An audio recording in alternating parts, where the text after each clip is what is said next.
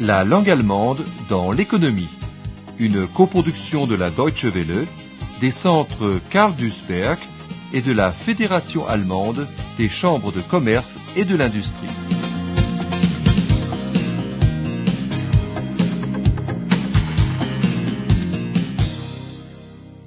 Leçon 9. Financement des entreprises. Est-il possible qu'un passe-temps tout à fait normal devienne une affaire, comme pour l'américain Bill Gates par exemple? Pendant ses études, il s'est passionné pour la programmation et il est aujourd'hui l'une des personnes les plus riches du monde. Les étudiants Sacha Hanke et Jürgen Peter d'Aix-la-Chapelle ont suivi son exemple. Au début, le plus difficile a été de réunir le capital de départ, mais ils ont réussi à obtenir un crédit de la banque.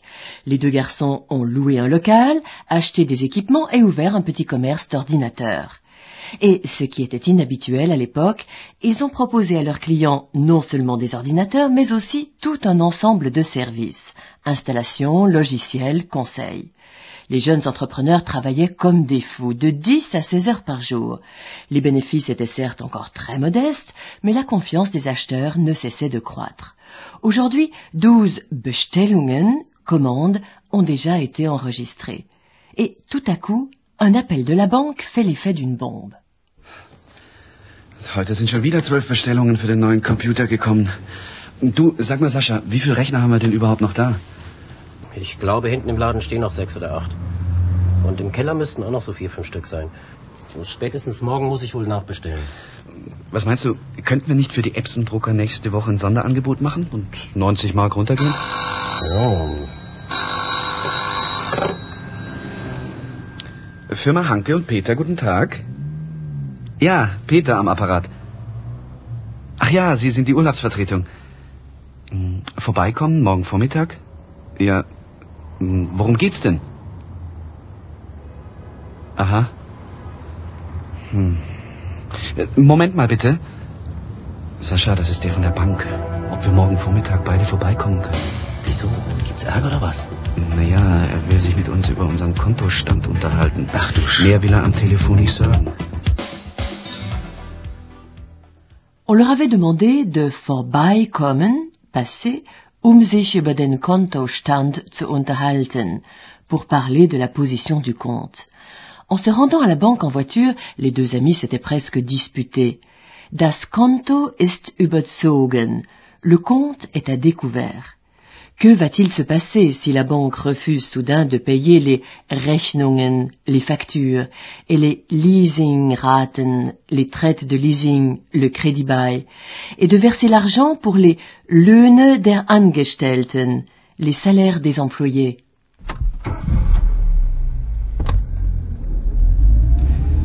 Ich hab's doch schon die ganze Zeit gesagt. Lange macht die Bank das nicht mehr mit? Wir haben das Konto schon wieder seit zwei Monaten weit überzogen. Und wenn wir Pech haben, zahlt die Bank uns jetzt keine müde Mark mehr aus. Keine Rechnungen, keine Leasingraten, keine Löhne. Dann können wir unsere Angestellten nächste Woche nach Hause schicken. Aus. Vorbei der Traum vom Unternehmerleben. Mensch, jetzt hör doch auf und mach hier keine Panik. Ich kann's doch auch nicht ändern. Ich habe in den letzten Monaten fast jede Rechnung erst auf den letzten Drücker bezahlt, um. Il s'agit maintenant de Zeit gewinnen, de gagner du temps. Les Geschäftsbeziehungen, les relations d'affaires avec la banque, sont perturbées parce que les dettes de la firme ont das Limit des Konto-Korrentkredits überschritten, dépassé la limite du crédit en compte courant. Lorsqu'une banque a accordé un crédit en compte courant à une entreprise, les paiements à partir du compte de l'entreprise sont effectués même s'il n'y a pas d'argent. Bien entendu, dans les limites du dépassement. Mais un solde débiteur coûte cher. Le taux d'intérêt du crédit en compte courant est presque deux fois plus élevé que celui d'un crédit à long terme. Il n'est avantageux que lorsque l'on peut rembourser rapidement l'argent à la banque. Sinon, les remboursements élevés correspondant aux intérêts engloutissent une partie importante des bénéfices et le client ne fait qu'accroître encore davantage son solde débiteur. Les dettes ne cessent d'augmenter, jusqu'au moment où la banque doute de la solvabilité du client et exige le remboursement de l'argent dans les plus brefs délais. Après un accueil chaleureux, Monsieur Müller, un collaborateur de la banque, aborde sans détour la partie désagréable de l'entretien. Il rappelle que la banque a geduldet, toléré, durant deux mois, stillschweigend, tacitement, le dépassement du crédit. Mais die Zahlungsfähigkeit, la solvabilité de la société Hanke und Peter, a continué sich verschlechtern, à s'aggraver.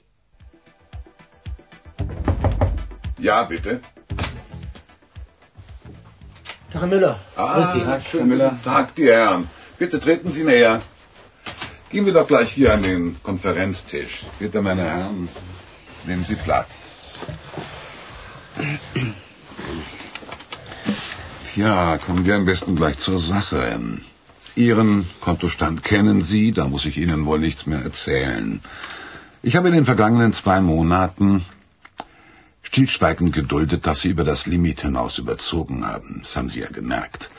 Schließlich wollen wir doch alle, dass es mit Ihrem Unternehmen weitergeht. Aber Sie müssen auch verstehen, dass wir als Bank nicht tatenlos zusehen können, wenn sich Ihre Zahlungsfähigkeit von Monat zu Monat verschlechtert. Woran liegt das denn? Und wie gedenken Sie überhaupt von Ihren Schulden runterzukommen? Les entrepreneurs endettés se justifient. Il y a eu des passages difficiles, mais la situation s'est améliorée. On a vendu pour 49 000 marques d'ordinateurs et de services. Les paiements correspondant aux factures sont encaissés régulièrement. Le chiffre d'affaires s'élèvera à 120 000 marques. Herr Müller, äh, wir haben ja gestern am Telefon schon kurz darüber gesprochen. Ja. Also, Anfang des Jahres ähm, hatten wir einen kleinen Engpass, eine, eine Flaute.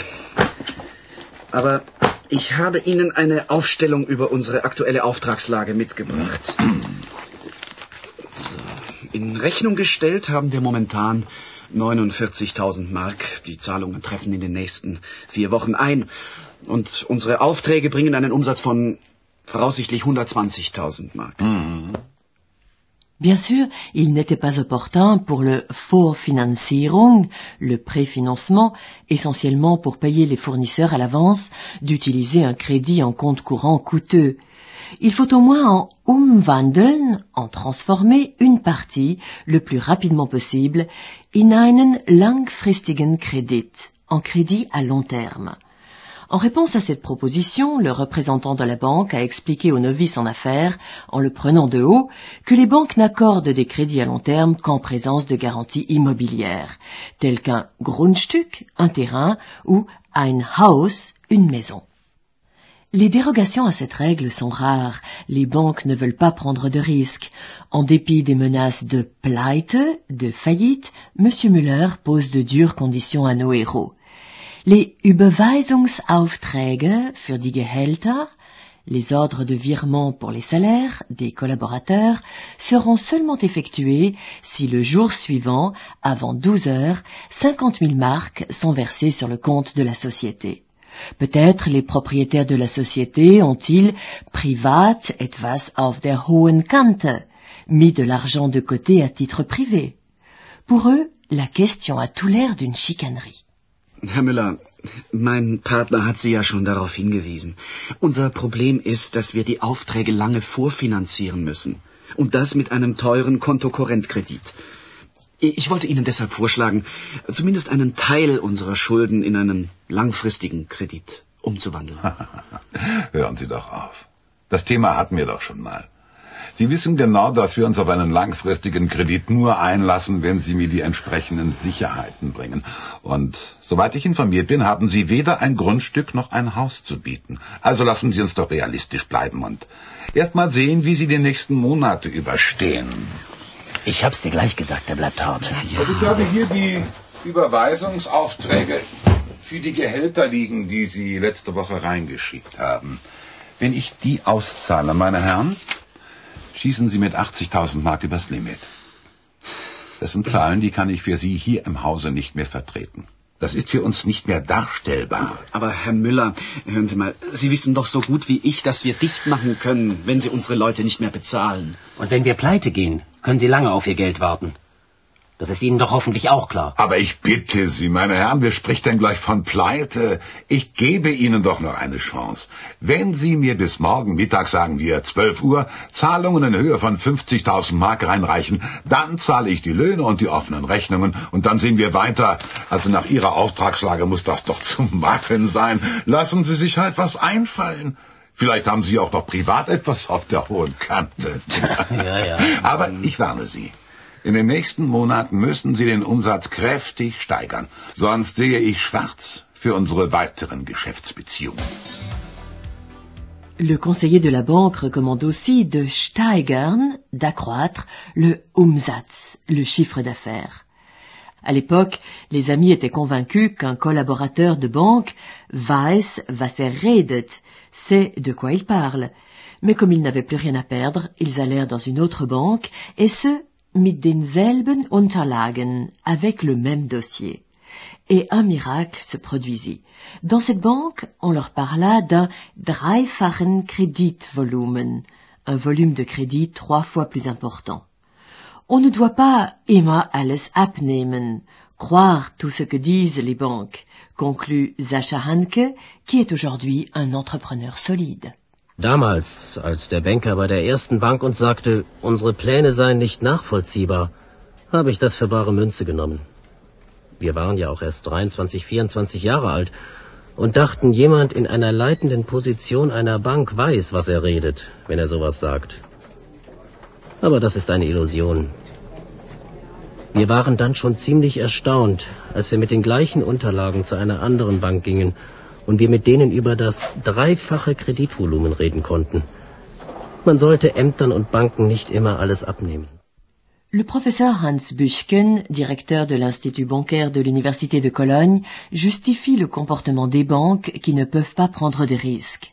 Les banques travaillent auf der Basis von Kundeneinlagen, sur la base de dépôts clients, et n'ont pas le droit de gaspiller ou de, selon ses propres termes, ins Feuer werfen, jeter au feu, ou mieux, in die Feueresse zu schreiben, des Fremdmittel, des capitaux empruntés, des capitaux extérieurs. Si la banque émet un jugement négatif sur une entreprise, elle ne lui accorde plus de crédit, et cela est juste. Selbstverständlich sind die Banken risikoscheu. Sie müssen es auch sein, weil sie eben auf Basis von Kundeneinlagen arbeiten in hohem Maße. Es gibt äh, einen alten Spruch, dass äh, man gutes Geld nicht schlechtem nachwerfen sollte. Die Banken arbeiten auf der Basis von Fremdmitteln in hohem Maße, die können sie nicht so ohne weiteres ins Feuer werfen. Wenn Banken das weitere Schicksal eines Unternehmens äh, negativ beurteilen, jedenfalls ungünstiger beurteilen als ein Unternehmen selbst, dann werden sie keine Kredite mehr gewähren. Also ich glaube nicht, dass steigende Insolvenzzahlen mit äh, hoher Risikoscheu der Banken zusammenhängen. Das sehe ich nicht so. Die steigenden Insolvenzzahlen L'insolvabilité croissante, en Allemagne, s'explique le plus fréquemment par l'insuffisance de capitaux propres des entreprises. La part de capital propre dans la somme globale des investissements s'élève en moyenne à 20%. Pour les petites entreprises, elle ne représente actuellement que 10%. Le reste, ce sont des capitaux extérieurs. Même des pertes relativement limitées mènent rapidement ces sociétés au bord de la faillite. C'est pourquoi les banques sont très prudentes dans l'attribution de crédit, car il se pourrait que le client ne puisse pas rembourser l'argent. De quoi tiennent compte les banques dans l'attribution de crédit Le conseiller de la caisse d'épargne municipale de Cologne, Bernd Figil, analyse essentiellement le management pour juger de la solvabilité. La Persönlichkeit des Unternehmers, la personnalité de l'entrepreneur, sa Qualifikation, sa qualification, la Erfahrungsschatz, la somme de ses expériences. Sont importants aussi les Branchenaussichten, les perspectives du secteur, les Absatzmärkte, les débouchés et bien d'autres choses encore. Selon Bernd Figil, le succès d'une entreprise auf jeden einzelnen Mitarbeiter kommt es an, dépend de chaque collaborateur. Ich würde mal sagen, drei wichtige Punkte. Management, Management, Management. Also wir gucken uns die Jungunternehmerperson an. Das ist das Allerwichtigste. Wie ist die Qualifikation? Welchen Erfahrungsschatz bringt er ein? Äh, wie sind die Branchenaussichten? Welche Produkte hat das Unternehmen? Wie ist der Absatzmarkt für diese Produkte? Wie ist die Personalstruktur? Es kommt ja dann letztlich auf jeden einzelnen Mitarbeiter an, ob das Unternehmen erfolgreich ist. Wie ist die Qualifikation? Wie stellt man sich die Entwicklung der nächsten drei Jahre vor? Welchen Umsatz, welche Kosten, welchen Ertrag kann man erreichen und das mit welchen Mitteln? Welche Zielgruppen hat man im Auge? Wir versuchen also dieses Vorhaben nachzuvollziehen, ob es plausibel uns erscheint. Le professeur Buchken estime que les banques jouent dans l'économie le rôle d'un filtre, séparant les entreprises fortes et viables de celles qui n'ont pas de perspective d'avenir. Mais il doit concéder en même temps que les banques se trompent parfois dans leur évaluation, en particulier en ce qui concerne les entreprises qui viennent de se créer. En fin de compte, il est très difficile, précisément pour des entreprises en création, d'avoir accès à des capitaux.